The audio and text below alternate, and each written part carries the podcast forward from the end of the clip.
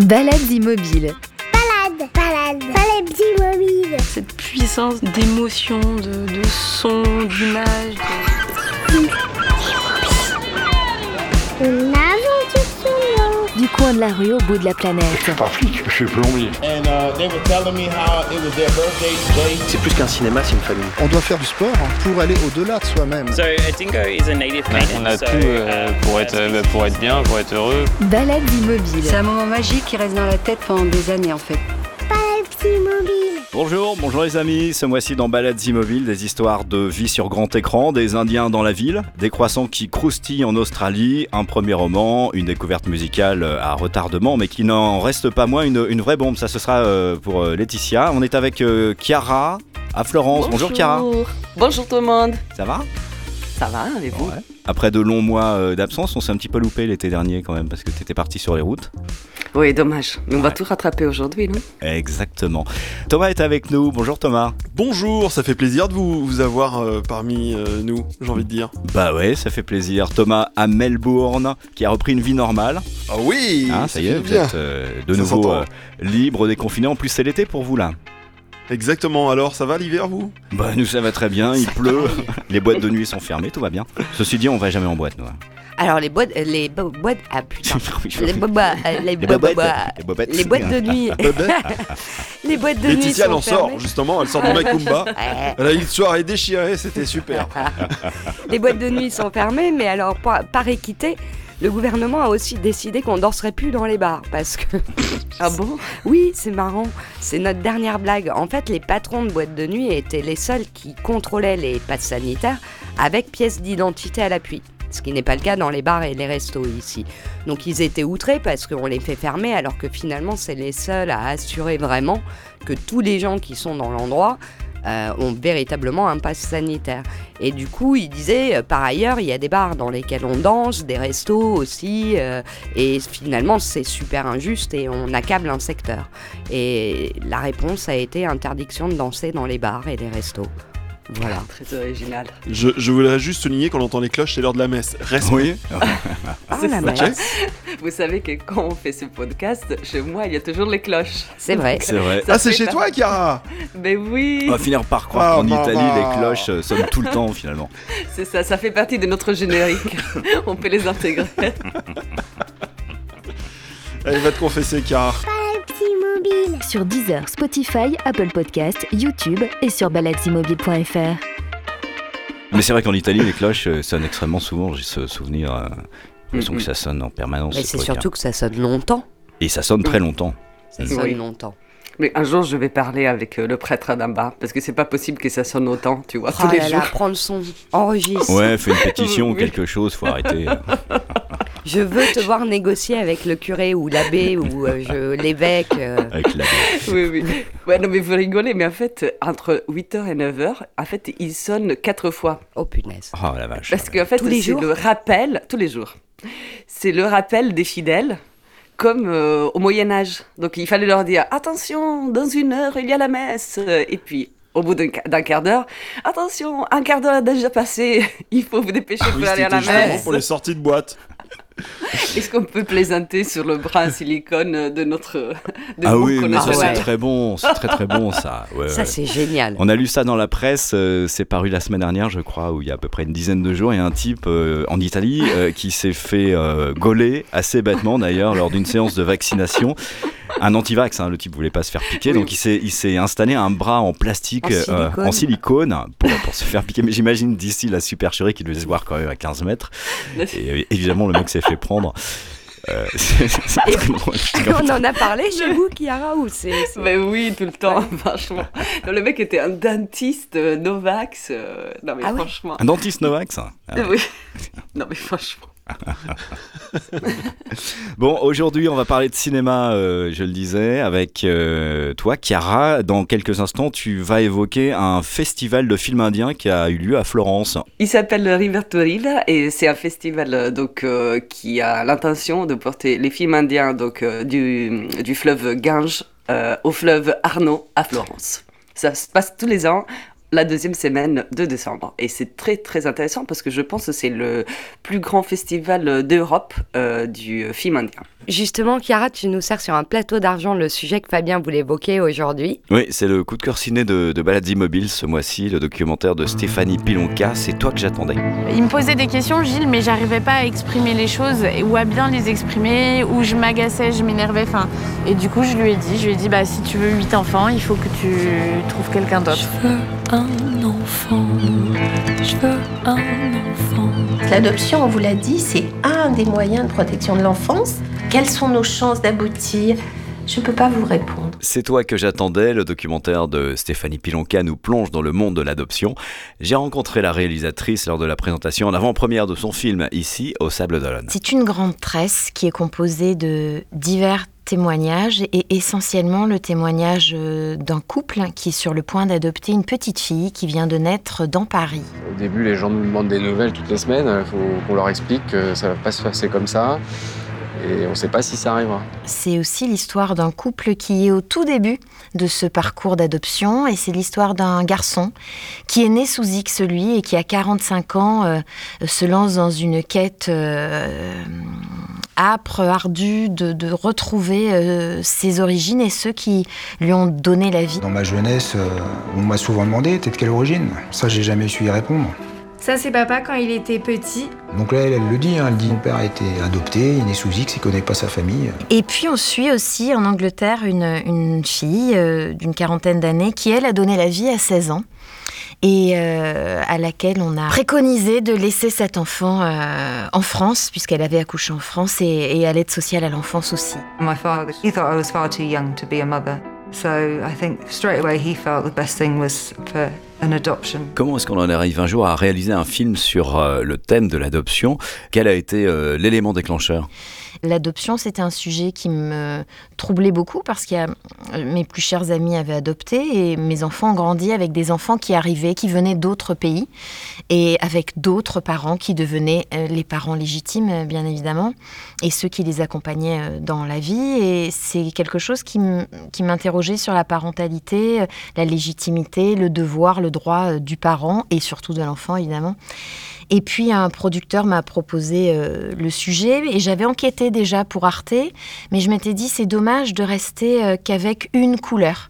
J'avais envie de faire une mosaïque, euh, une, kyrielle d'histoires qui sont toutes les composantes de l'ADN, on va dire, enfin en tous les cas du, cœur de ce spectre-là de l'adoption. Et je m'étais dit, je peux pas suivre qu'un couple et la rencontre, ce qu'on appelle l'apparentement. C'est trop pauvre hein, parce que l'adoption, en fait, c'est pas ça. C'est pas un couple désireux de créer un foyer et un enfant que l'aide sociale à l'enfance va confier à ce couple pour son intérêt de vie, pour lui donner euh, du réconfort, du soin, euh, de la bienveillance et surtout un accompagnement dans sa vie. C'est pas que ça.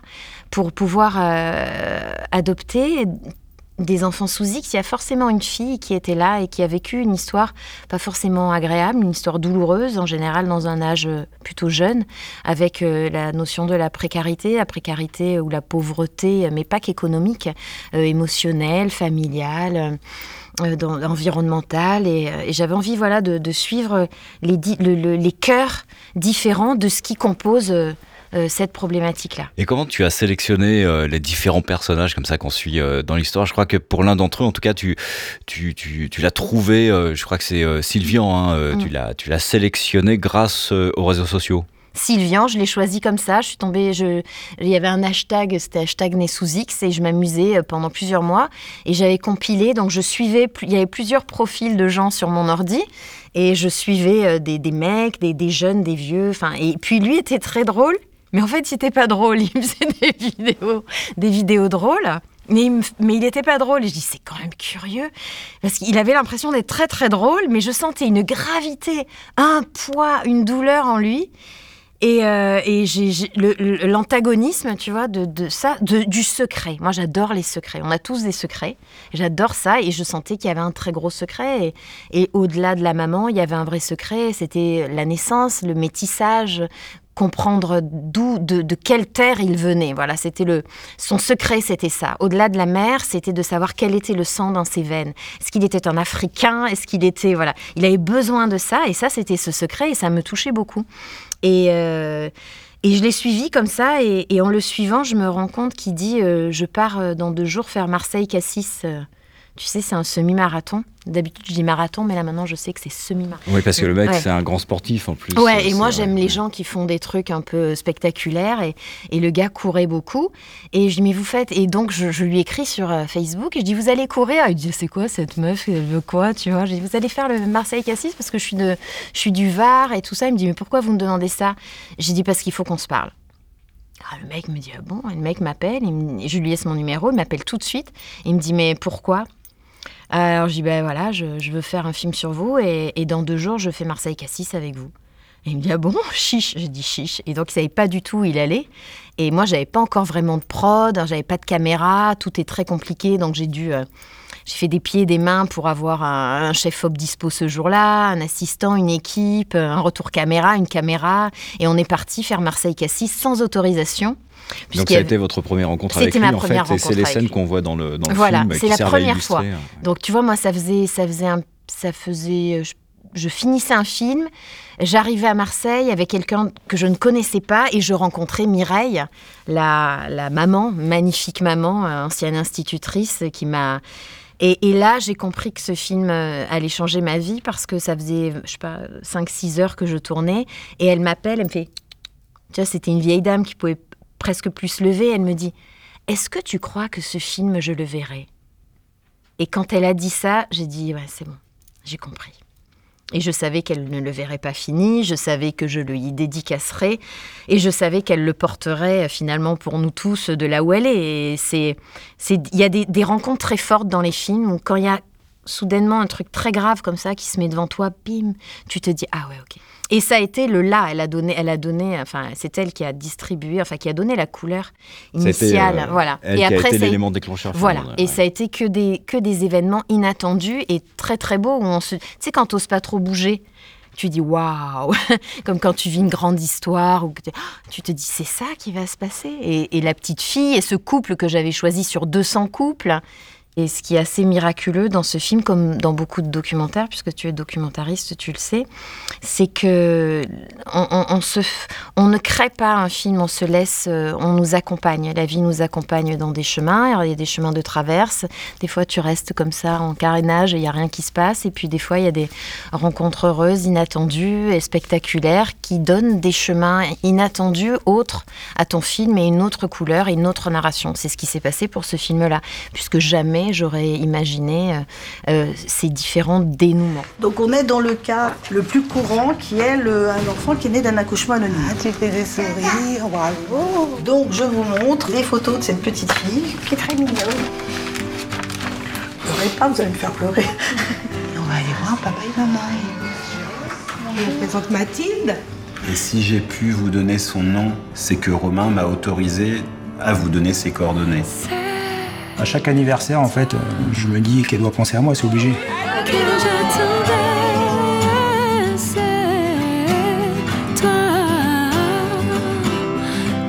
c'est vous, mes parents, et c'est personne d'autre. Ah ben, je suis contente de ça.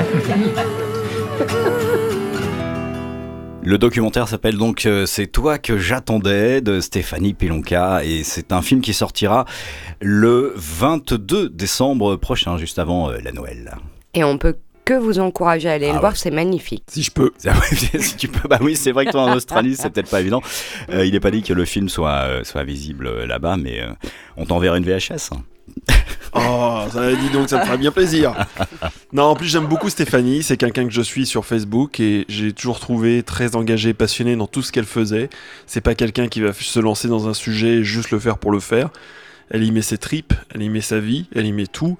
Et, euh, et vraiment, si j'ai la possibilité de le voir, ce, ce film, mais je fonce, puisque vraiment, c'est quelqu'un qui m'impressionne. Bravo. Toi, Chiara, qu'est-ce que ça t'évoque? Ça m'a beaucoup ému euh, déjà euh, euh, d'entendre ça, parce que euh, je trouve toujours très touchant le fait que les êtres humains ont besoin de savoir d'où ils viennent et euh, d'avoir de points euh, de, de référence, de savoir euh, qui est leurs parents, euh, où il est. Euh, je ne trouve pas une explication très rationnelle à ça, mais c'est tellement universel. Euh, et c'était bien dit et, et, avec beaucoup de douceur dans, dans les petits extraits que j'ai entendus. Donc j'ai aussi envie, très très envie d'aller le voir. Et puis, ben, en fait, il y a plein de points en commun avec le film Coup de cœur documentaire aussi, dont je vais vous parler tout à l'heure. Et oui, parce que là, tu nous emmènes à présent à Florence, euh, dans un festival du film indien qui a lieu tous les ans. Oui, tous les ans, la deuxième semaine de décembre. Et euh, c'est un festival très important euh, et qui est très bien fait parce qu'il y a une très belle sélection. Euh, ça dure cinq jours. Donc en total, il y a une vingtaine de films et documentaires qui, qui passent, de directeurs indiens ou avec des acteurs indiens, mais pour la plupart, c'est des films produits et faits en, en Inde. Et, et ce que je trouve extraordinaire, c'est qu'à la fin de chaque film, il y a soit le directeur, soit l'acteur principal qui, euh, bon, en temps de non-pandémie, venait euh, physiquement euh, pour une session de, de questions-réponses. et bon, là, on s'est contenté d'une connexion visio.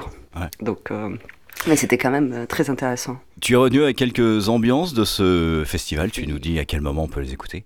Oui, bah, on peut commencer euh, ouais. tout de suite. En fait, je voulais vous commencer avec euh, ce que vous vous imaginez être l'ambiance d'un festival du film indien.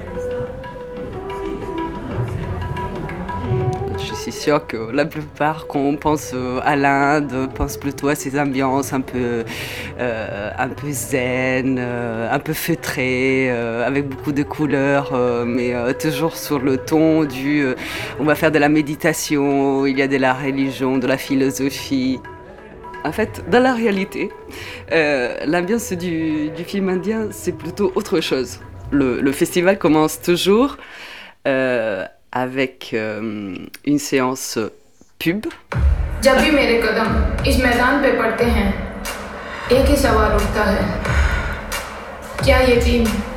Pourquoi je voulais vous faire écouter ça? C'est parce que vous entendez, en fait, il y a du pathos. C'est une fille, en fait, dans la pub qui parle avec euh, beaucoup de sentiments. Et on s'attend pendant euh, 15 secondes qu'elle nous dise des trucs euh, bien, je sais pas, sur la condition de la femme ou quelque chose de vraiment philosophique ou très intense. En fait, c'est sur tout. les moteurs diesel. non, c'est encore pire. C'est sur un môle. Donc, j'étais morte de rire parce que il se prend vraiment pas au sérieux il y a un décalage énorme entre le, le ton de la pub et en ouais. fait l'objet de la pub.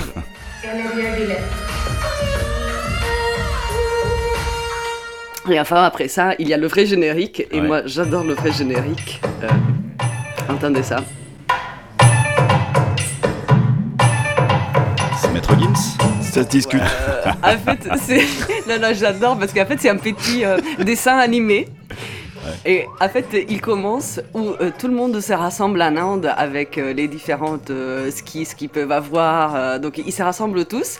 Ils montent dans un bateau comme l'Arche de Noël et ils traversent la mer. Donc, ils, sont d'abord sur le, sur le rivière Gange. Après, ils sont dans la mer et ils débarquent à Florence où tout le monde l'attend.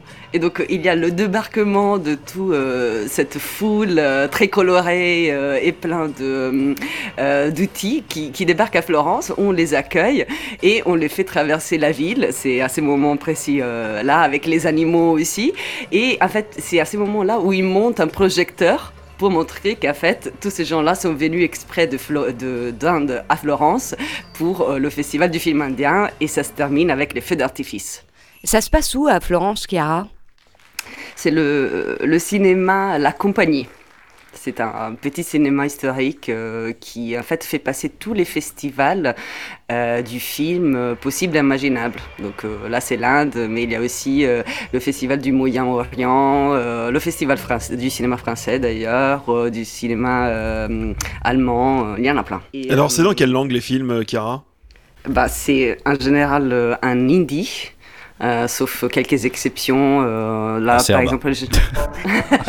non, mais y a, y, je crois qu'ils ont, ils ont une quantité de langues différentes en Inde qui est. Euh, pour se comprendre entre différentes régions, c'est genre impossible. Donc ils parlent tous anglais en fait en Inde, au final. Non, non. Bah, en fait, ils parlent anglais euh, dans la vie courante, mais les films La sont plupart, tournés en, la- en langue locale. Donc, euh, c'est vrai que les grosses productions sont tournées en hindi, parce que euh, c'est la langue officielle, donc euh, la plus Que tout le monde parle, commune. finalement, euh, voilà, à travers le pays. exactement. Mais sinon, si en fait la production est locale, par exemple, j'ai vu un film euh, qui était tourné à Calcutta, ben, il était tourné en bengali. Euh, qui est la langue euh, locale. Et ainsi de suite. Donc en fait, ils ont un problème dans les productions en Inde et la diffusion. Parce que s'ils sont tournés en langue locale, après, pour la diffusion du film en Inde, Ouais, il ça faut limite, euh, euh, sous-titrer. les, euh, Ça limite. publics, ouais. ouais, ouais. Ouais, exactement. Eh ben, ça me fait une idée d'interview à faire parce que j'ai, on a beaucoup d'Indiens ici en- à Melbourne. On a une très très grande communauté indienne, notamment sur tous les domaines de l'informatique qui sont ici, etc. Mhm. Et je passe du temps, je les vois tous les, toutes les semaines, on en parle justement. Donc euh, je suis toujours en train d'échanger avec eux et j'en fais la vanne d'ailleurs, j'en fais. euh, et quelle est la meilleure langue euh, en Inde? Donc là, ils rigolent parce qu'il y en a quatre autour de moi, ils ont quatre langues différentes. Donc, il y en a un qui me dit l'hindi, il y a l'autre qui me dit euh, une autre langue que je ne connais absolument pas, etc. Pareil, euh, selon l'Inde, on a euh, les différents plats qui sont plus ou moins épicés, donc t'as le level 1 jusqu'au level 10. Et je- j'en ferai, je ferai l'interview de, de, de quelqu'un dans mon réseau euh, indien pour, euh, pour le prochain euh, Balades Immobiles, ça pourrait être intéressant. Et puis Cara, tu veux également nous faire écouter euh, l'extrait d'une interview euh, d'un réalisateur de film que tu as beaucoup aimé. Oui, c'est bien ça. Elle est euh, longue, donc on va en écouter, en écouter peut-être euh, Un petit des extrait extraits. Oui, voilà. I met Srishti when Srishti was uh, crossing Delhi, which was about 2,000 kilometers from where she started. C'est l'interview euh, du, euh, euh, du directeur euh, du film, euh, c'est plutôt un documentaire qui s'appelle Vomb, comme euh, le ventre euh, de la femme. Euh, le directeur s'appelle Ajitesh euh. Je voulais vous parler de ces documentaires parce qu'il est très très puissant. Euh, c'est en fait une fille euh, qui donc c'est une indienne d'une famille plutôt aisée et plutôt ouverte et moderne qui a travaillé partout dans le monde donc elle a pu faire une vie comme nous on l'a fait donc une vie que nous on considère normale mais qui finalement, à un moment donné, s'est dit, euh, quand j'entends les news euh, de mon pays, de tout ce qui se passe euh, pour les femmes, j'ai, je, je comprends pas. J'ai, je suis atterrie parce que c'est tellement violent. Parce qu'il faut savoir que l'Inde, quand même, elle est le pays le plus dangereux pour les femmes au monde. Avec le Mexique? Je pense qu'il a la première place. Ah ouais? Mm, mm. Je crois que le Mexique, c'est les transports en commun qui sont vraiment pas recommandés pour les femmes. Euh, en Inde, tout en est Inde, dangereux pour les femmes, en fait. Mm. Oui, partout, partout. Toutes les situations, dans la famille, à l'extérieur, euh, euh, partout, partout. Et donc, cette fille a décidé de revenir en Inde et de faire un espèce de marathon euh, de quasiment 300 jours. Elle a marché 30 km par jour, chaque jour, pendant quasiment 300 jours, en partant du sud de l'Inde pour arriver jusqu'à Delhi. L'idée, c'était de traverser son pays et de rencontrer dans les villages toutes les femmes possibles euh, pour parler avec eux de ce problème et entendre leurs histoires, les écouter et essayer de comprendre d'où vient le problème, pourquoi, euh, qu'est-ce qu'on peut faire. Et, euh, et du coup, au milieu de, de ce chemin, elle a rencontré, en fait, elle a commencé à devenir un peu connue parce que euh, la presse commençait à en parler. bon, les, gens commençaient à l'attendre à son prochain stop. Euh, et, euh, et donc, euh, il y a le, le. Tu dis régisseur, du coup j'ai, le- Réalisateur. Le réalisateur, pardon. Le réalisateur Ajitesh, euh, qui a à moitié du chemin et allait la rencontrer et, et a voulu faire un film avec elle. Et c'est très intéressant parce que dans cette interview qu'on était en train d'écouter, euh, il explique que donc ils se sont rencontrés pour la première fois à mi-chemin, mais elle avait déjà enregistré plus de 300 interviews et 1000 heures de euh, filmés. Ah. Et euh, donc il s'est retrouvé avec ce matériel euh, énorme et euh, sans un script, mais il, voulait faire un film euh, sur ce qu'elle était en train de faire. Et du coup, c'était un travail très, très, très, très important au début pour essayer de comprendre comment il pouvait, faire un film de tout ce matériel et aussi pour le matériel qui allait à venir. Et il y a un, c'est un joyau qui, est, qui en est ressorti. Parce que hum, les rencontres avec les femmes, en fait, euh, vous voyez des petits morceaux, mais en fait, euh, parmi tout ça, il y a trois femmes qui ont été choisies parce qu'elles ont des histoires un peu universelles de ce problème. Et euh, l'histoire de ces femmes, en fait, accompagne tout son chemin. Et c'est très, trois histoires très puissantes. Parce que, là, je vais tomber, je vais faire euh, euh, plomber l'ambiance parce que c'est des, des histoires euh, terribles. C'est la première euh, a été défigurée avec de l'acide sur le visage. La deuxième a, a en fait été torturée par son mari pendant 20 ans. Euh, avec euh, toute la famille qui, le savait et avec euh, la complaisance aussi de la famille de son mari. Et la troisième, en fait, s'est mariée et est restée veuve. Et en fait, rester veuve en Inde, c'est le pire qui puisse t'arriver.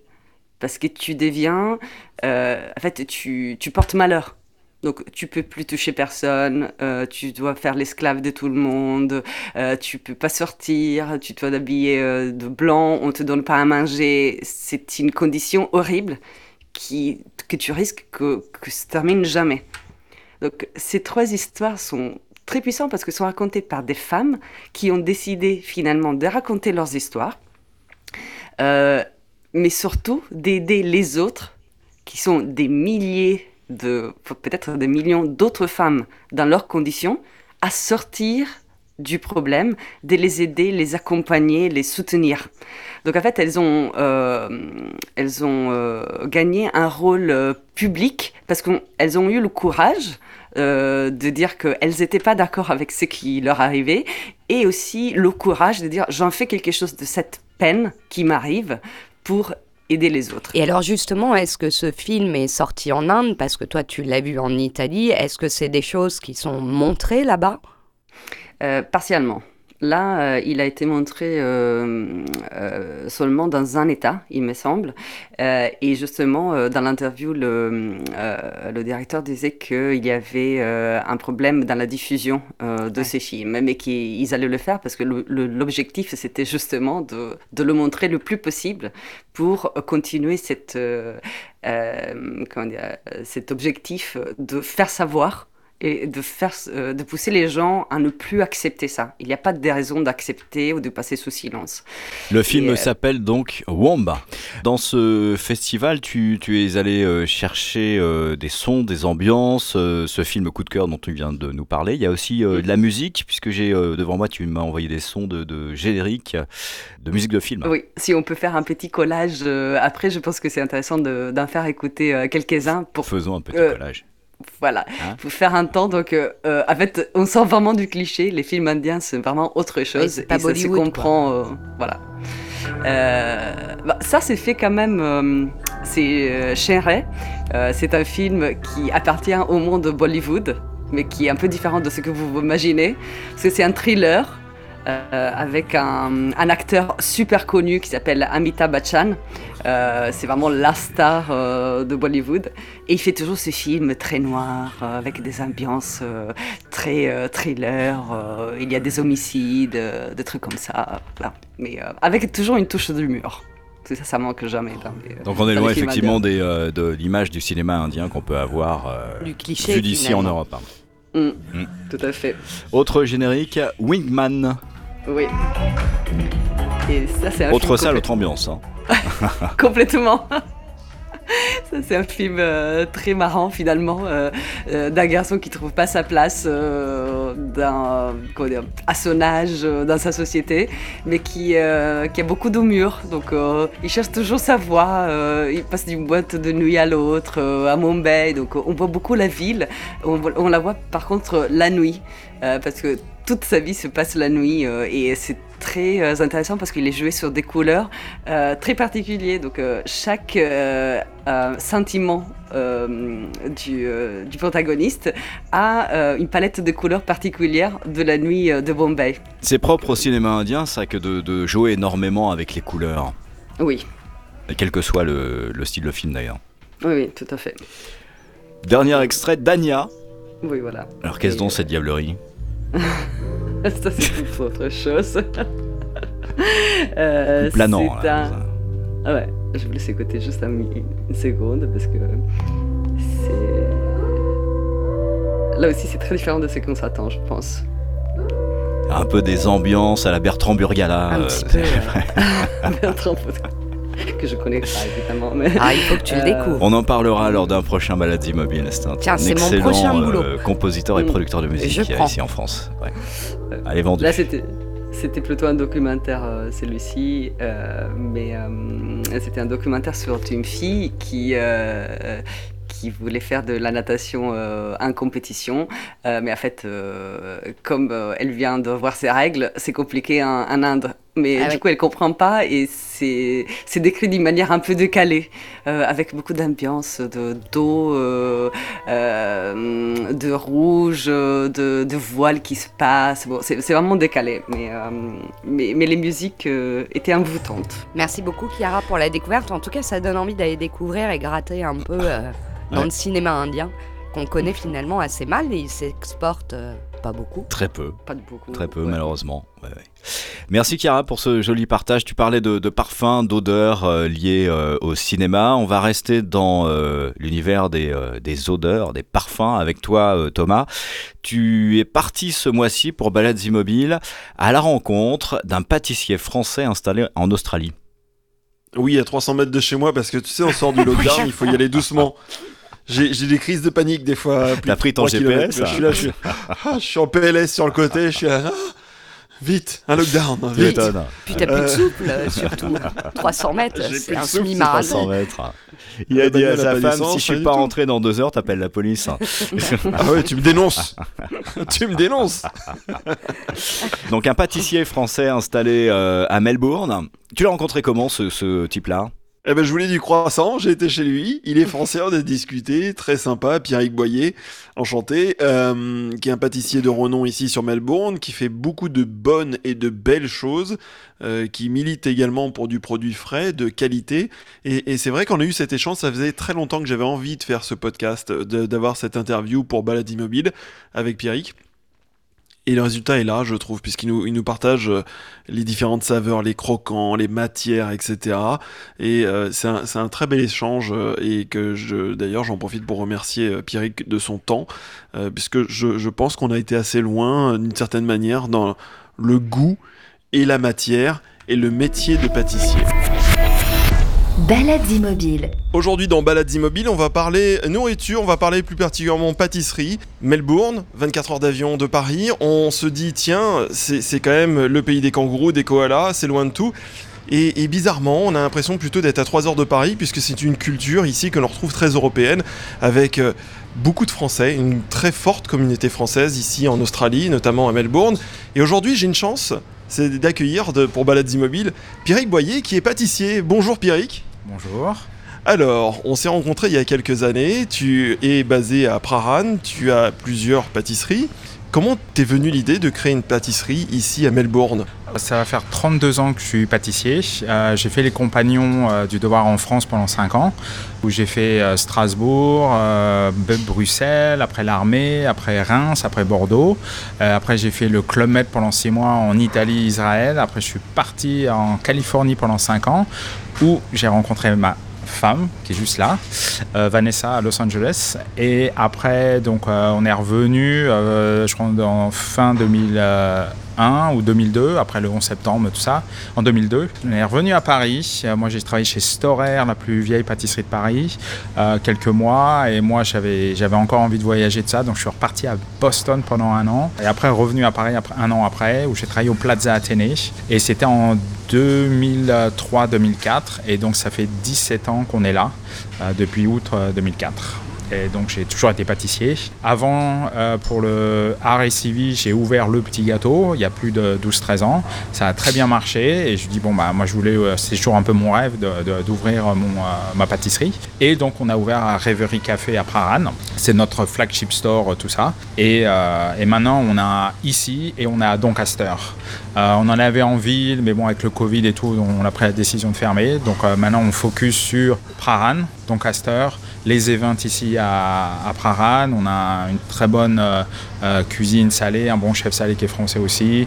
Euh, pâtisserie, ça tourne bien. Donc, euh, donc voilà quoi. Alors, vu que ça fait très longtemps que tu es ici, en Australie, notamment à Melbourne, est-ce que tu m'expliques- m'expliquais pourquoi on trouve beaucoup de Français ici à Melbourne, et notamment cette culture européenne et, et cet amour de la culture culinaire euh, française? Après, je pense que le climat euh, est un, un peu comparable en France, après, à certaines régions. Après, euh, c'est vrai que l'hiver, euh, en tant que bon français, on va se plaindre qu'il fait trop froid. Euh, L'été, il fait trop chaud.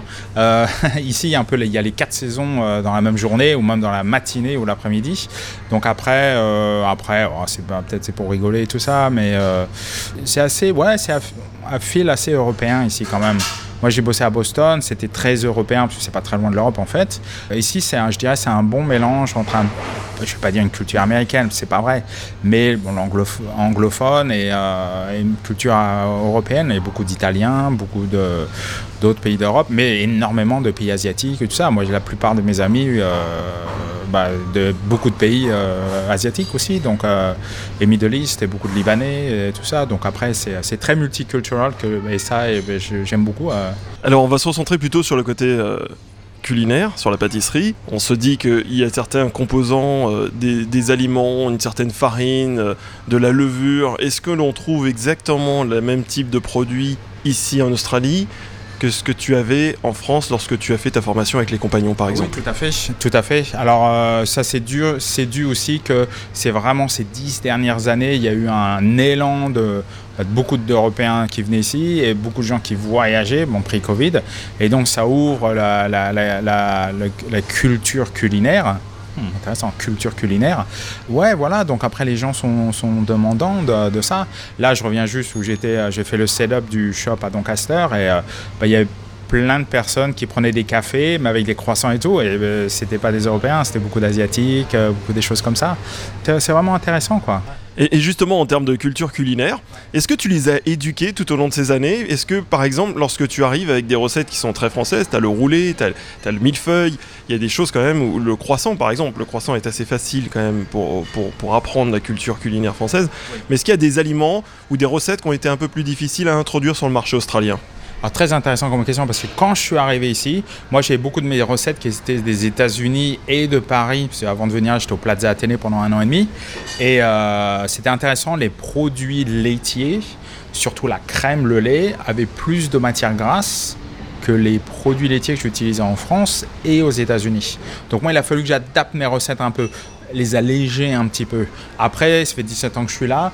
Euh, au niveau du sucre et tout, ça faisait, ça faisait déjà très longtemps que je voulais réduire euh, overall le, le- le taux sucrant de, de- mes gâteaux.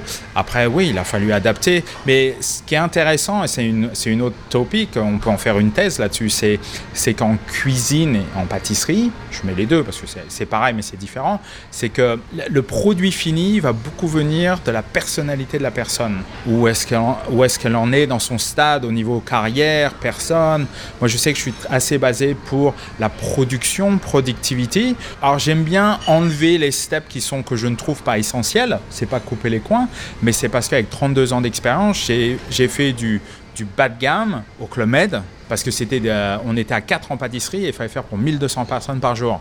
Donc il n'y avait pas le temps de chipoter et faire des beaux éclairs, des trucs comme ça. Donc on était obligé de faire des trucs extrêmement simples. Bonnes, mais très très simples. Après, euh, c'est comme ça. Après, j'ai bossé dans le wholesale, j'ai bossé en Californie. Il y avait des trucs, c'était un peu mieux, mais souvent c'était moyen, bas de gamme. C'est parce que bah, c'est de la demande et c'était comme ça. Mais au Plaza ou au Ritz-Carlton à Boston, c'était du top, top, top. Donc j'ai fait différents trucs. Et après, avec cette expérience-là, avec le nombre de, staff ou, le nombre d'équipements et ce que tu as à faire, tu adaptes avec ce que tu penses qui est le plus adapté pour, autour, pour toi et ta personnalité et ce que tu aimes. Parce que moi, tout ce que je fais, je l'aime. Je, je- vais le manger, je vais, euh, vais pas faire des choses bah, que j'aime pas. C'est aussi simple que ça. D'ailleurs, quel est ton flagship? Quelle est la pâtisserie, ta pâtisserie phare, celle que tu aimes faire, ton succès à toi Quelle est cette recette qui te met en lumière?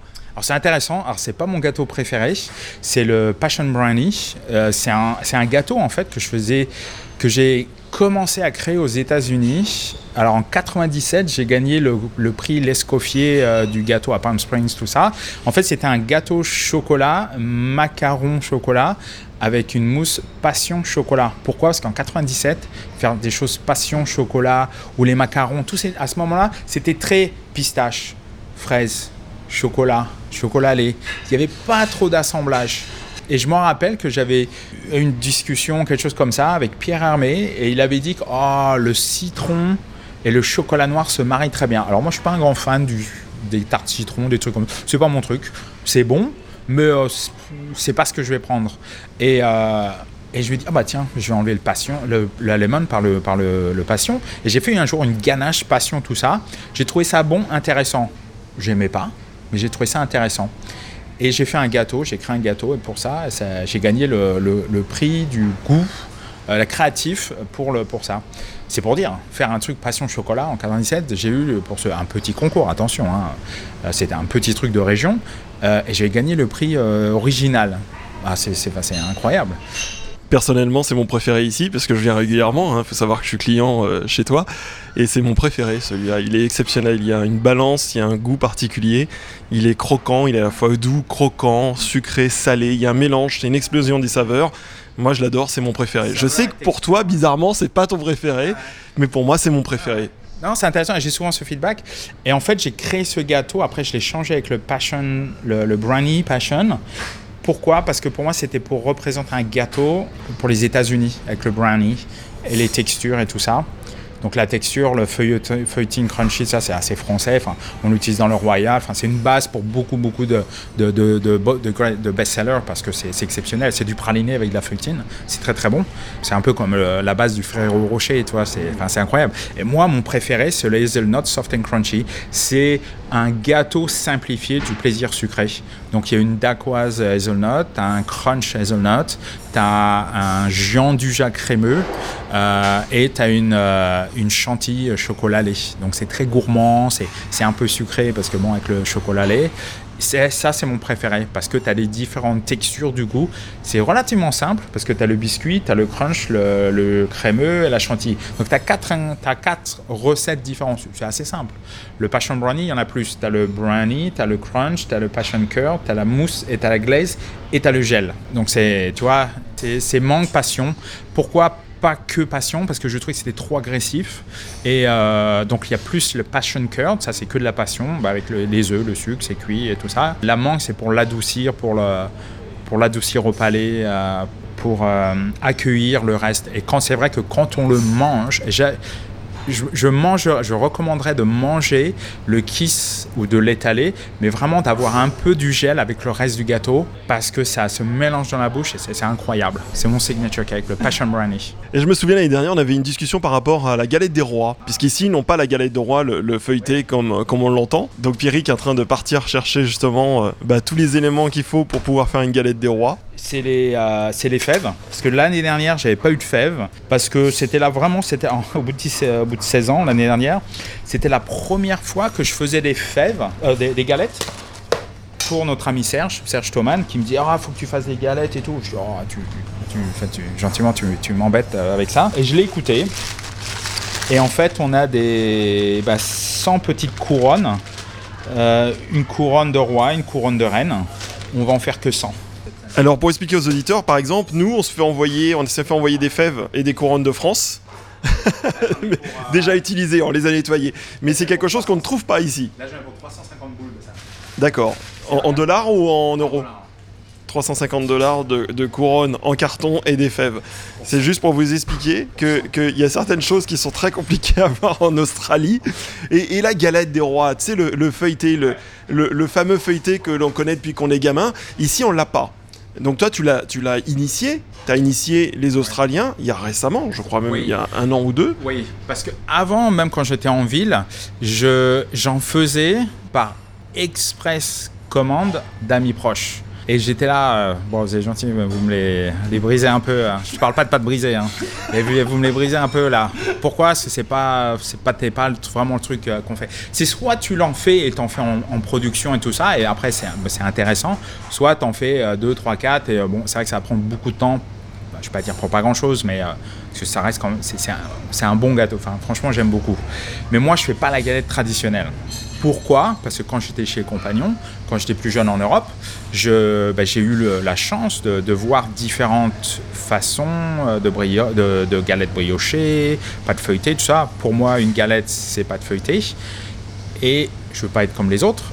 S'il y a que la frangipane dedans, c'est bon, mais pour moi, ça manque de quelque chose. Et quand j'étais à Bruxelles, chez les compagnons, là où je bossais, mais il avait fait une galette où en fait il mélangeait de la compote de pommes avec la crème d'amande. C'était bon, mais moi je fais quelque chose qui est, je trouve, plus simple et meilleur. Et je vais expliquer pourquoi. Parce qu'en fait, je mets la crème d'amande dans le fond et je mets la compote par-dessus. Pourquoi? Et après, le mélange se fait dans la bouche. Il y a la texture, le feuilleté. On va sentir la crème d'amande, donc ça va avoir plus de goût. La compote, très peu sucrée, va être un peu acide. Il va y avoir des morceaux de pommes, cuites bien sûr, et un peu de la caramélisation. Et pour moi, c'est quelque chose qui est plus simple, mais qui va être meilleur en goût que si on mélangeait la crème d'amande et la, compote ensemble. Ça, c'est juste un, c'est subjectif, mais je, je trouve qu'après la magie se fait quand tu la, quand tu la découpes et que tu la manges. Parce que tu as trois goûts, textures qui se mélangent au lieu d'en avoir que deux. Après, c'est juste personnel. En tout cas, merci beaucoup Pierrick pour ton accueil. Et on va, on va se faire un petit plaisir. On va prendre un croissant. Et je voulais juste faire écouter aux auditeurs un croustillant d'un croissant.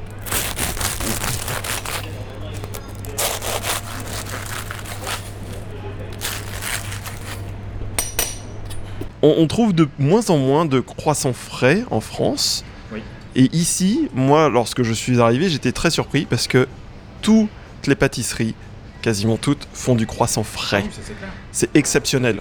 Ça, ça, c'est croquant. Dans quelques minutes, je veux bien en parler de ça parce que c'est vraiment très intéressant. Et je pense que c'est un, c'est pas c'est pas un problème. Enfin, oui et non, mais c'est quelque chose de beaucoup plus grand. Je pense que dans l'alimentation, les gens ne réalisent pas vraiment que dans les business comme ça qu'on fait, dans les, je parle dans les petits business, hein, je parle pas des multinationales, je parle dans les petits business comme ça, c'est c'est pas des métiers faciles. Mais à chaque fois, on va me dire Ah oui, mais toi, tu es passionné, tout ça. Je dis Oui, c'est vrai. Mais si on va comparer avec les gens qui sont les tradies ou qui bossent dans les offices ou les choses comme ça, les gens, ils vont faire leurs heures. Et après les heures, c'est plus le boulot.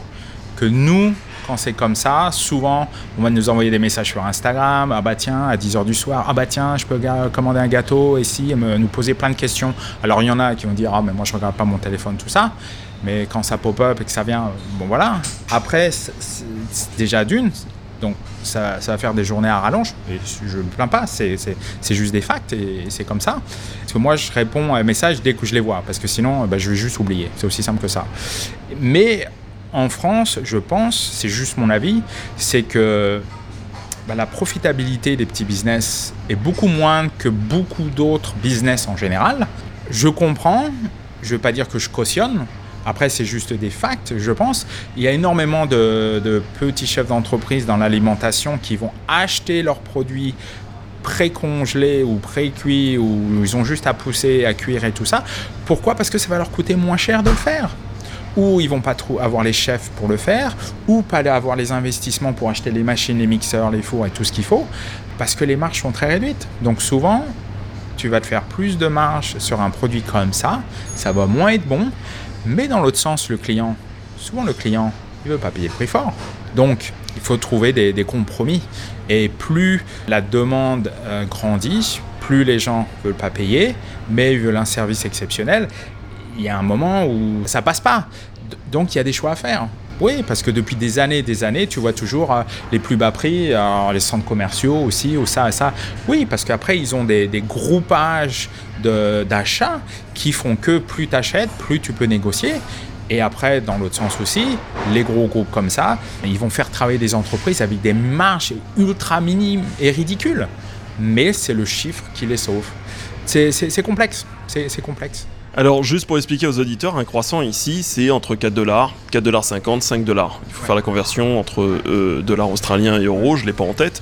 c'est aussi une expérience. C'est-à-dire qu'on va, on va s'acheter beaucoup moins de choses, beaucoup moins de croissants, je veux dire, durant la semaine, puisque le coût est quand même assez élevé, mais la qualité, elle est quand même euh, nettement supérieure. Donc on est à 2,47€ le, le croissant en moyenne ici en Australie. Et encore, nous on est à 4 dollars, nous on est moins cher en général. hein. Souvent, euh, beaucoup d'autres places ils vont être à 5 dollars. hein. Donc oui, c'est 2,47. parce que justement, j'écoutais un podcast Business of Bouffe, tout ça, que je trouve très intéressant. C'était sur Apolline Poilane. Et eux, disaient que leur croissant était à 1,30 et tout ça. Après, c'est pareil. Ils vont faire énormément de pain et de viennoiserie. Et ils sont connus pour une pâtisserie de boulangerie, que je trouve très bien. C'est pas ce que je fais, mais je trouve ça très bien. Parce que c'est ben, le business concept et ils sont en business depuis plus de 100 ans.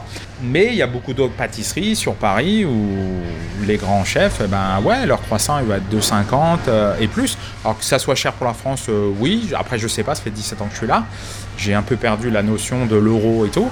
Mais c'est comme tout. Sinon, après, euh, on faisait euh, 10 000 croissants comme ça par semaine. Bien sûr que notre coût sera meilleur. Mais le truc, c'est que bah, après, c'est toute la scalabilité, le volume, de maximiser le, le temps du staff et la production du staff.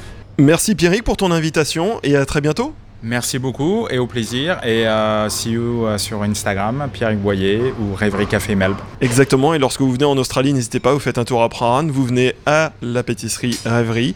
Le cadre, il est juste exceptionnel. Il faut savoir que Prahran, c'est un, peu des- c'est un peu le centre culturel européen de la région de Melbourne. J'ai envie de dire un mot très kitsch, The Place to Be. C'est un peu ce qu'on trouve sur les plaques d'immatriculation des voitures en Australie. Victoria, The Place to Be. Là, j'ai envie de dire Prahran, c'est The Place to Be. On retrouve beaucoup de, de culture européenne. Encore merci. On a passé un moment extraordinaire. Merci Pierrick. Merci, un grand plaisir. Merci Thomas pour ce beau sujet. On était vraiment euh, avec vous dans la pâtisserie, hein, c'est extraordinaire. J'en peux plus. Ma salivation est terrible. Alors il faut dire que pendant qu'on écoutait euh, le sujet euh, que tu as enregistré il y a quelques jours, Thomas m'a envoyé un messenger me disant je peux plus, j'ai trop faim. Ah, je meurs, je meurs. Et c'est marrant la place du croissant ici à Melbourne parce qu'elle est assez importante. On a, j'ai une autre petite histoire. C'est, euh, on a une croissanterie, on peut appeler ça une croissanterie à Melbourne qui s'appelle Lune. Et c'est une ancienne ingénieure d'une équipe de Formule 1 qui a arrêté. Elle était en charge de l'aérodynamisme, je crois, chez McLaren. À vérifier, j'en suis pas 100% sûr, mais je crois que je suis pas très loin de la vérité. Donc, un- quelqu'un de très très euh, bien placé dans le milieu de la Formule 1. Elle a tout arrêté, elle a ouvert sa croissanterie dans Melbourne, qui s'appelle Lune. C'est rigolo. Ouais, c'est rigolo. Et tiens, justement, Thomas, euh, tu nous amènes le prochain sujet sur, euh, sur un plateau, puisque celui que nous allons recevoir maintenant était lui aussi cadre dans une grande entreprise et il a tout planté pour se lancer dans un projet fou, l'écriture d'un roman. Il s'appelle Clémentin. Balades immobiles. Allô Salut. Bonjour, bonjour à tous. Comment on passe de euh, cadre supérieur dans les assurances pour un jour euh, briller ou je sais pas comment on appelle ça et dire euh, bah non ce matin j'y vais pas. Alors, ah bah écoute, justement, je pense que tu as bien, euh, tu as mis le, tu as mis le doigt là, où- là où il fallait. En fait, c'était, c'était euh, un des premiers jours de septembre et je m'apprêtais à me rendre au travail avec une, une sensation qui était extrêmement mauvaise depuis, depuis le, le matin. et je me suis assis dans mon canapé pour prendre mon café. Et je ne me suis jamais relevé. voilà. Pour résumer après ce qui s'est passé, euh, je ne me suis pas levé, je n'ai pas pris mon RER euh, pour aller euh, à, mon, à mon but. Euh, Non, c'était le E. C'était le E. C'était le E, mais ça aurait pu être le B ou le D. Et je ne l'ai pas pris et je suis resté dans mon canapé. Alors, pour la petite histoire, je me suis effondré comme une, comme une vieille lavette et avec ma, ma compagne derrière qui n'a pas forcément très très bien compris à ce moment-là ce qui pouvait se produire. Et je suis resté figé et je ne suis pas rentré à l'école ce jour-là. Voilà. Je n'ai jamais regagné depuis euh, mon euh, bureau. Voilà. Alors juste, j'avais une question. Est-ce que tu fais partie de ces profils qui étaient en costume, qui se tapaient le RER et qui allaient à la Ah. défense et se tapaient 8 heures, 10 heures, 12 heures de, de travail dans ces tours? C'est Oui, ça? c'est un- alors c'est c'est pas la défense, mais ça, ça, ça peut y ressembler. hein. Euh, C'était un immeuble avec plein d'étages, avec plein d'ascenseurs, euh, avec de belles hôtesses à l'accueil, de beaux personnels euh, dans, dans tous ces étages qui, qui, qui remuaient dans tous les sens pour parfois pas grand chose, soyons très très honnêtes. Euh, et effectivement, je devais y passer euh, euh, des journées très très très très longues. euh, C'est marrant, ça me rappelle un truc. oui, j'imagine les types. j'imagine, j'imagine bien. Euh, où en fait tu dois arriver de bonne heure parce que tu as comme un statut qui t'oblige à arriver de bonne heure et tu dois partir tard parce que tu as ce statut. Parce que qui t'as un statut. aussi, eh, exactement. En fait, ce statut te colle du matin au soir. Non, mais c'est tout à fait ça. Euh, et, et si tu pars trop tôt, on te demande si tu as pris ta demi-journée, voilà, en sachant quand même que tu es cadre sup et que, et que euh, normalement, tu es censé gérer un petit peu ton, ton, ton planning comme tu l'entends, mais euh, bon, on n'entend pas de cette, euh, cette oreille-là. Voilà. Ah bah Donc, non. euh, hein, tant qu'à faire, parce que comme tu, Et- tu mérites ton salaire. Tu as toujours écrit, euh, ça c'est pas quelque chose de nouveau.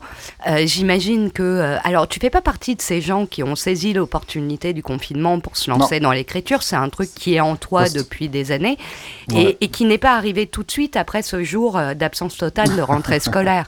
Co- comment c'est venu j'ai toujours aimé les mots et, et quand j'étais euh, quand j'étais ado euh, c'est une joke avec ma belle-sœur hein, parce qu'elle elle a chopé quelques quelques cassettes que j'enregistrais quand j'étais euh, quand j'étais quand j'étais donc à cet âge-là. Voilà, j'écrivais des poèmes j'écrivais des choses et, et- et je les je les récitais voilà je les enregistrais et je me suis fait gauler un jour. Euh, j'ai commencé comme ça voilà à écrire à, à- à vouloir coucher mes mots puis à les, à les exprimer et puis, euh, et puis, bah, là, c'est la, je sais pas si c'est la société, le système où, euh, où, les choses m'ont un peu rattrapé et, euh, et, et je suis pas du tout parti dans cette, euh, dans cette voie-là et, et je suis parti dans une voie plutôt commerciale pendant de très très longues années. J'ai raccroché mes, mes, mes velléités, on va dire, de, carrière littéraire, d'écriture, etc. Et, et, euh, et, et c'est- ressorti effectivement euh, en post en post confinement parce que moi ça m'est arrivé en septembre euh, 2000 alors attends après que les années maintenant 2000 2019 c'était juste 3 3 4 mois avant euh, avant avant l'épisode Covid. Euh, et voilà. Donc c'est c'est revenu vraiment alors là comme une comme une, une obligation de, de, de Et ça faisait combien de temps que tu étais sorti du système euh, cadre sup Euh, moi, je suis sorti en septembre et, j'ai très très très rapidement euh, euh, ressenti le besoin d'écrire pour, euh, pour, pour survivre, hein, clairement. On va, être, on va être très honnête. À un moment donné, on cherche désespérément ce qui peut, ce qui peut nous sortir de l'ornière. En l'occurrence, j'ai trouvé deux, deux, deux pistes. Été le sport et, la, reprise du, tennis que j'avais abandonné depuis, depuis une vingtaine d'années et l'écriture que j'avais abandonné depuis au, au moins 25 ans. Tu nous parles de ton roman et de Clémentin Raffray. Comment il est né ce Clémentin déjà? Bon, étant, étant en arrêt de, de- de travail, euh, depuis de, de quelques mois déjà, j'ai commencé un petit peu à, à, à coucher des mots, puis, puis quelques chapitres, puis je raconterai peut-être un petit peu la genèse du, du- du bouquin. Et, euh, et je me suis dit, je peux pas écrire avec mon nom parce que, parce que le système peut te rattraper, parce qu'aujourd'hui, euh, euh, quand tu es arrêté comme ça, on peut te traquer. Il faut, Ouais. très, très très clair sur les réseaux sociaux. Et, euh, et donc, ouais, je me suis dit, j'ai- je vais essayer de. de, de- c'est pas du tout hein, une question d'ego, voilà. C'était plutôt voilà, me planquer un petit peu et, je me suis cherché un prénom et un nom. Et donc, je suis allé chercher dans, la, dans les origines de ma famille. euh, et, et donc, voilà, Clémentin, c'est la version masculine de, du prénom euh, de ma grand-mère paternelle. Et, euh, et Raffray, c'est le, le nom de famille aussi euh, d'une de, de mes autres grand-mères aussi, du côté de mes parents. Voilà. Donc j'ai trouvé que ça sonnait bien, je trouvais ça joli. Et pour parler de la jeunesse du livre, Bah, écoute, c'est assez, euh, c'est assez, euh, c'est assez particulier quand on écrit parce que euh, parce qu'on a toujours euh, plein, plein de choses en tête, euh, plein de personnages qui, qui, qui, qui, qui vont, qui viennent. euh, et puis un, un matin, je me suis levé, j'ai pris mon café et, et j'ai une phrase qui est, qui est- qui est- arrivée euh, comme ça, mais je, je, je ne sais pas pourquoi à ce moment-là, je l'ai je l'ai couché. J'ai vu euh, le, le personnage féminin, euh, et, et puis, et puis le masculin, et puis tout ce qui allait tourner autour. Et l'histoire, je l'ai vu comme un flash en fait. Alors c'était très vague, mais, euh, mais tout s'est fixé devant moi quasiment, et c'est parti de là. Une phrase qui te saute comme ça euh, au visage, et euh, j'ai couché cette phrase, et puis j'en ai couché deux, dix, euh, et, et puis un chapitre, et, et puis tout, tout, tout s'enchaîne après à une vitesse. hein, et alors c'était quoi, c'était quoi cette phrase? C'était le titre du bouquin? Même pas, même pas, non, non, non, non, en fait, c'était. euh, Qu'est-ce que c'est con comme phrase, en fait, elle, est- vraiment, elle est vraiment bateau, ballot. C'était, voilà, elle, a décidé de quitter, elle a décidé de, de- le quitter ce soir, euh, point. Et en fait, je l'ai vu, euh, je l'ai vu, j'ai vu ce personnage féminin, je l'ai vu euh, ensuite déambuler dans son bureau, dans le couloir. alors, effectivement, on, on écrit souvent avec, avec ce qu'on trimballe. En l'occurrence, elle était dans une, certainement une tour, la défense ou autre, et, euh, et elle arrivait de très bonne heure, et elle allumait les lumières, les photocopieurs euh, commençaient à faire du bruit, à chauffer, et, euh, elle était seule, et, et voilà, et je l'ai vu déambuler, je l'ai vu euh, vivre ce, ce- ce moment-là, et, l'histoire s'est- ouverte, Enfin, c'est assez, assez incroyable, alors que j'avais pas du tout présagé de cette, de cette histoire-là. Comment s'appelle le livre et de quoi est-ce qu'il parle? Alors, le- le livre s'appelle Un café, un mentos, l'addition. C'est l'histoire d'une- jeune femme qui, euh, qui un matin voilà, décide de, prendre l'initiative de quitter euh, l'homme qu'elle aime parce que euh, elle, estime que leurs chemins sont en train de- de- diverger et qu'il y a un problème vraiment de, de- raccord dans leur, dans leur histoire d'amour et qu'elle n'arrive plus à, à mener cette vie, euh, cette vie pour deux. euh, pourquoi pour deux? Parce que lui, c'est un rêveur professionnel. C'est comme ça que je le, définis au, au départ du bouquin, c'est qu'il a décidé d'arrêter le temps et de vivre de ses, euh, voilà, de ses balades, euh, en l'occurrence à Paris, dans, essentiellement dans le parc des Buttes-Chaumont, et euh, où il fait, où il fait des rencontres euh, assez, euh, surtout une assez, assez, euh, assez mystérieuse et, improbable, euh, et il décide de, lui d'arrêter un peu ce temps.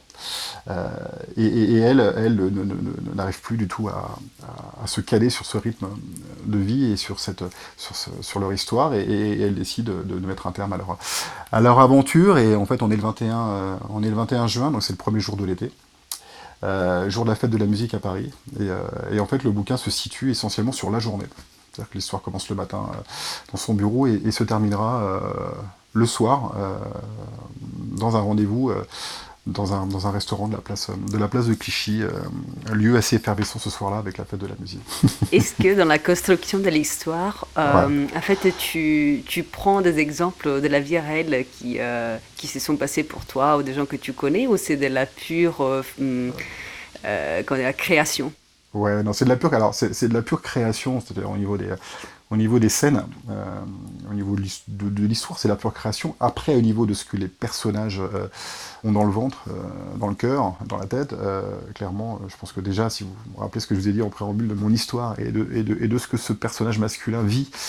Bon, ça rejoint un petit peu ce qui m'est arrivé, c'est-à-dire j'ai tout arrêté et, euh, et j'essaie de trouver une autre, une autre voie. Donc effectivement, là, on va, on va, on va chercher des, des, des sentiments euh, qui, qui, quelque part, qui vous appartiennent et, et- et sur lesquels on va, on va, on va aller, on va aller euh, essayer de tirer les, tirer les scènes du, du bouquin. Après, euh, non, c'est vraiment de la pure fiction. Thomas, Ouais, tu, tu veux intervenir? Oui, bien sûr. Alors, comment réagit ta famille? Parce que tu te retrouves euh, cadre sub dans une boîte, euh, bloqué sur ton canapé, à dire aujourd'hui j'y Ouais. retournerai pas, et par contre je vais me Ouais. prendre un laptop et puis je vais écrire un bouquin. Et en fait, moi, je, je- c'est peut-être un peu du, du- de la psychologie de comptoir, hein, mais quand, Ouais. tu me racontes au moins les prémices de ton, de ton livre, on, on- on comprend par rapport à ton histoire la rupture. euh, euh, la position de l'homme, de la femme, etc. Mm. Je trouve qu'il y, a- y a à la fois une, une certaine poésie et une certaine réalité aussi par rapport à ce que tu as vécu. Mais ce qui m'intéresse, moi, c'est plutôt le lien avec ta famille. Comment comment tu as pu gérer ça? Bon, pour commencer par ma, com- ma compagne, euh, elle n'a pas compris ce qui se passait. Je pense que c'est tout à fait légitime. Euh, quand au bout de quelques semaines, je lui ai dit que j'avais envie d'écrire un bouquin et que, ça s'imposait à moi, euh, bon, elle était contente de voir que, c'était une sorte de peut-être aussi de thérapie euh, pour aller mieux, mais, c'est très très très compliqué clairement à, installer dans cette vie parce que parce que parce que bah, elle, avait elle avait une image de, de, ce que de ce que je représentais euh, professionnellement et de, de, ce que j'en- j'entreprenais qui était qui était très très très loin de ce de ce projet Euh, même si euh, ça fait 15 ans qu'on est ensemble et, qu'elle connaît cette fibre chez moi, mais pour elle, ça se limitait aux petits mots que je pouvais lui laisser pour lui dire que, que, voilà, que, que, je l'aime ou que- qu'elle n'oublie pas d'acheter du pain.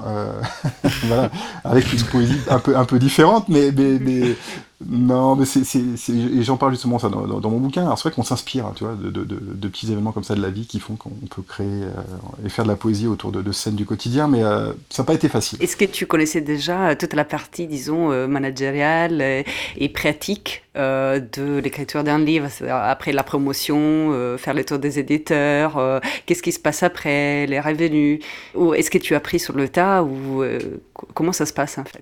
C'est vrai, tu as raison, c'est un sacré tas.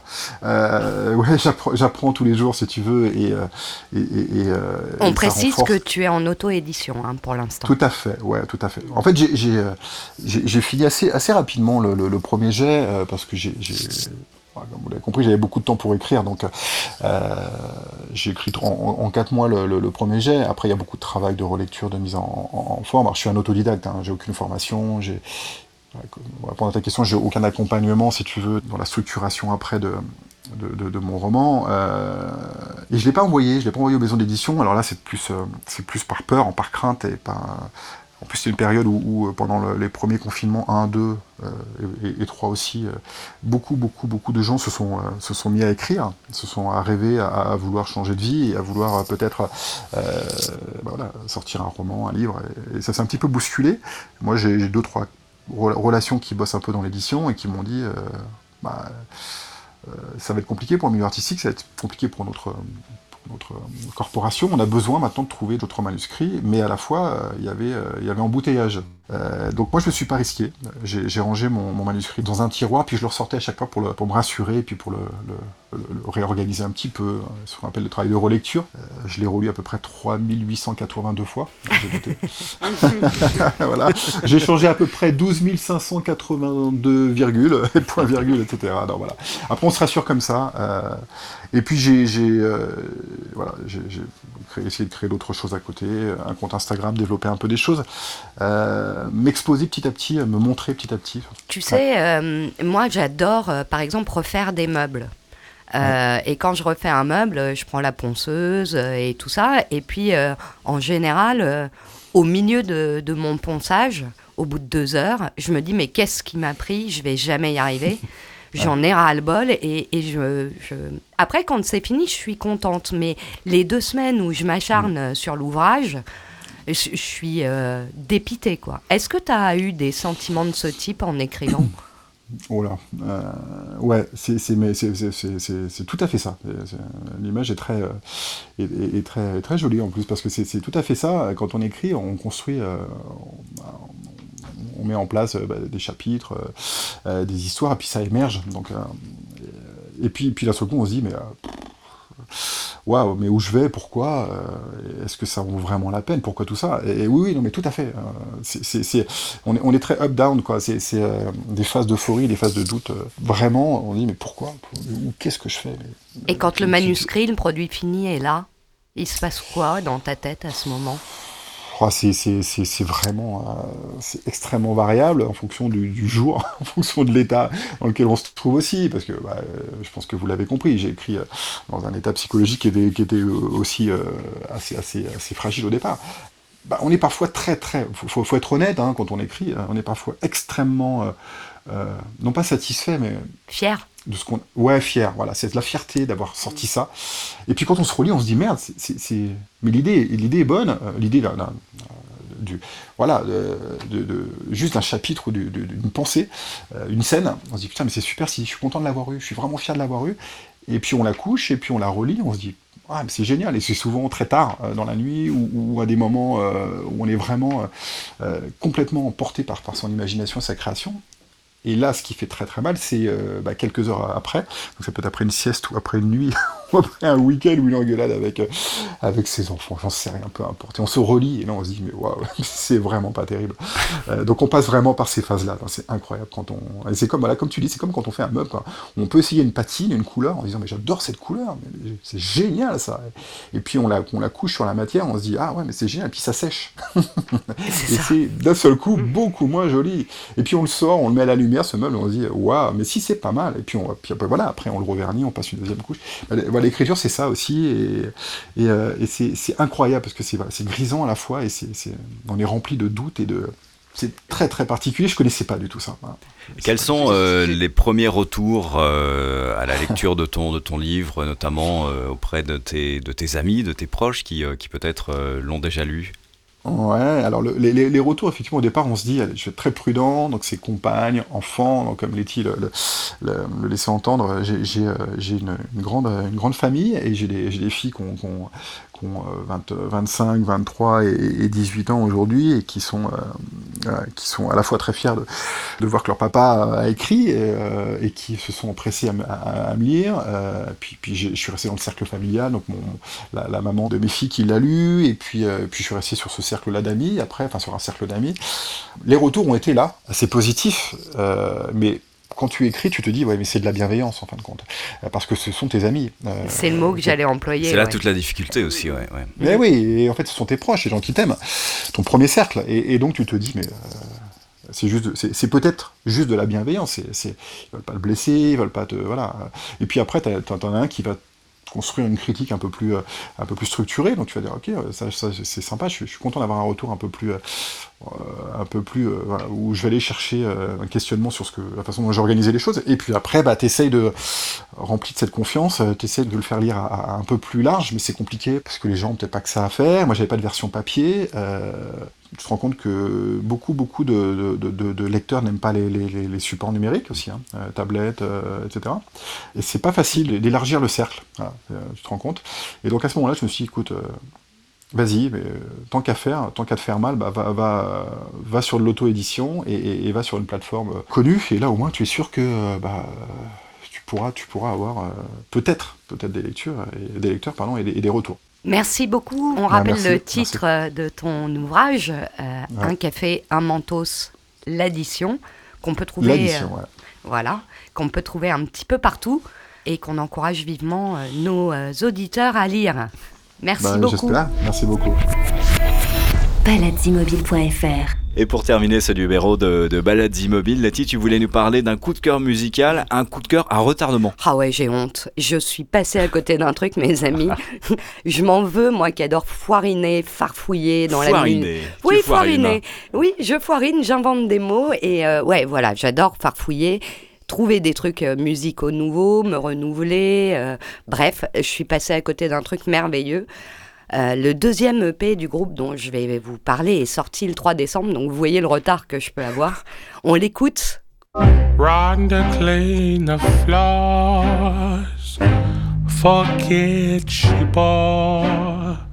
Sweet as candy.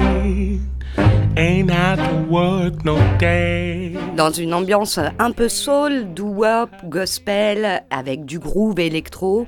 C'est un groupe qui a été constitué en 2016, donc je suis vraiment grave à la bourre, euh, par trois personnes. Le premier s'appelle euh, Ryan Hope.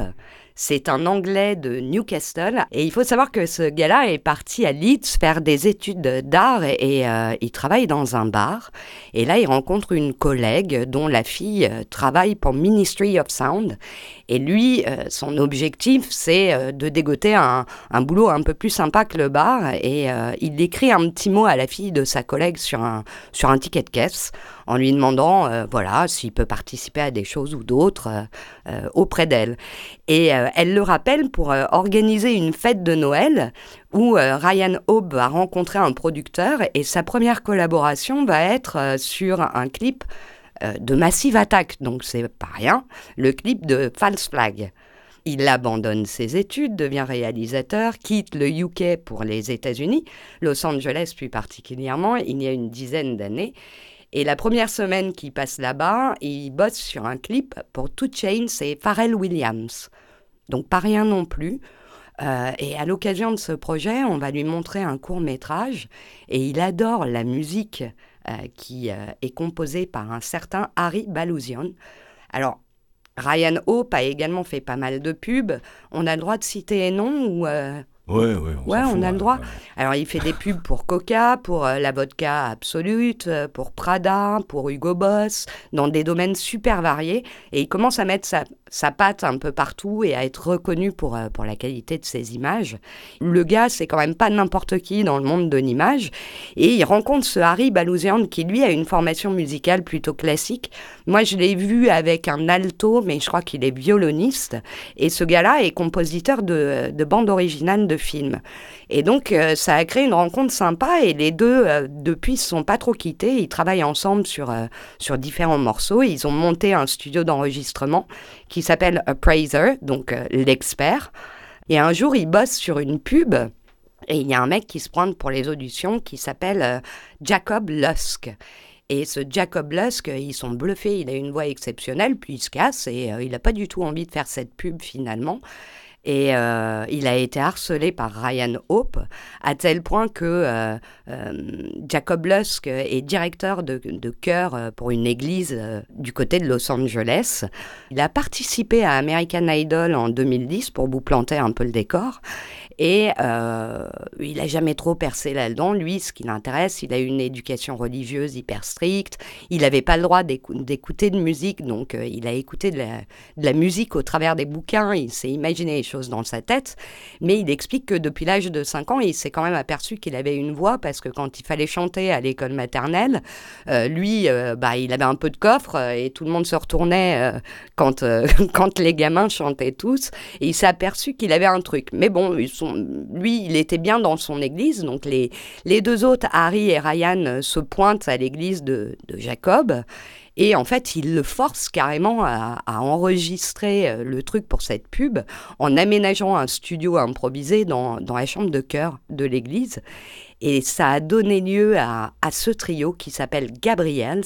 Pourquoi Gabriels? Parce que c'est le nom de la rue où vivait euh, Ryan Hope quand il était petit. Et Gabriels, moi, le, le chanteur, donc Jacob Lusk, m'a fait penser physiquement, c'est euh, un type euh, assez costaud, euh, il est assez original, extravagant, et alors je pense très introverti, mais extraverti dans, dans sa manière de s'habiller. Avec, euh, moi, je l'ai vu avec une euh, espèce de robe en, en satin euh, blanc cassé. Et rien que le personnage est assez exceptionnel. Il m'a fait penser à quelqu'un, et là, c'est la séance blind test. Il m'a fait penser à cette personne.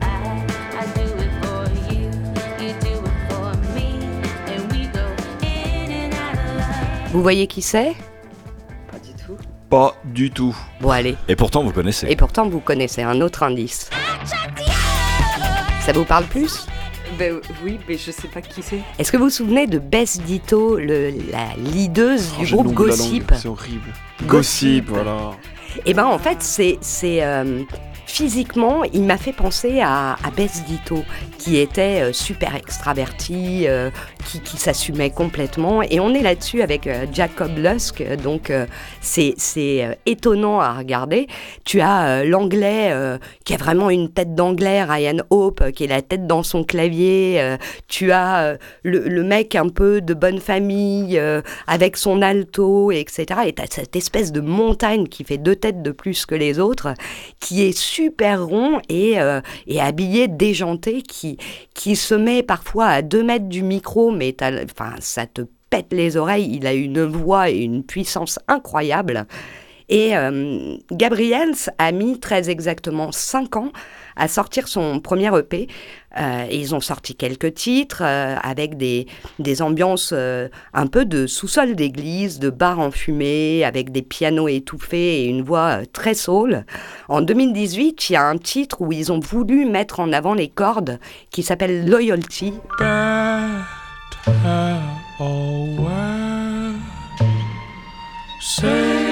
Ils expliquent leur musique comme euh, un genre de nostalgie revisitée. En fait, ils disent que les années 60 vont apporter le côté dramatique et groove et qui font finalement du vintage mais hyper produit. C'est vraiment magnifique. C'est beau parce qu'on retrouve du Nina Simone, on retrouve du jazz, on retrouve de la musique black américaine des années 60. C'est, c'est... Et tu crois pas s'il vient de dire, puisque euh, Nina Simone fait partie des quatre artistes euh, qui sont la source d'inspiration de Jacob euh, Lusk, avec euh, Whitney Houston, par exemple, qu'il admire. Il est jeune, hein, il a 34 ans. C'est assez formidable. Et ce qui les a fait décoller, c'est euh, l'EP qu'ils ont sorti fin 2020. Pardon, tu peux redire s'il te plaît parce que. Oui, je vais pas y arriver. Donc, ils ont mis 5 ans à faire une petite composition de 5 titres. Qui est, bien. sorti fin 2020 pendant que nous, on était confinés. C'est probablement pour ça que je suis passée à côté. Le titre phare de cette euh, EP est Love and Hate in Different Times.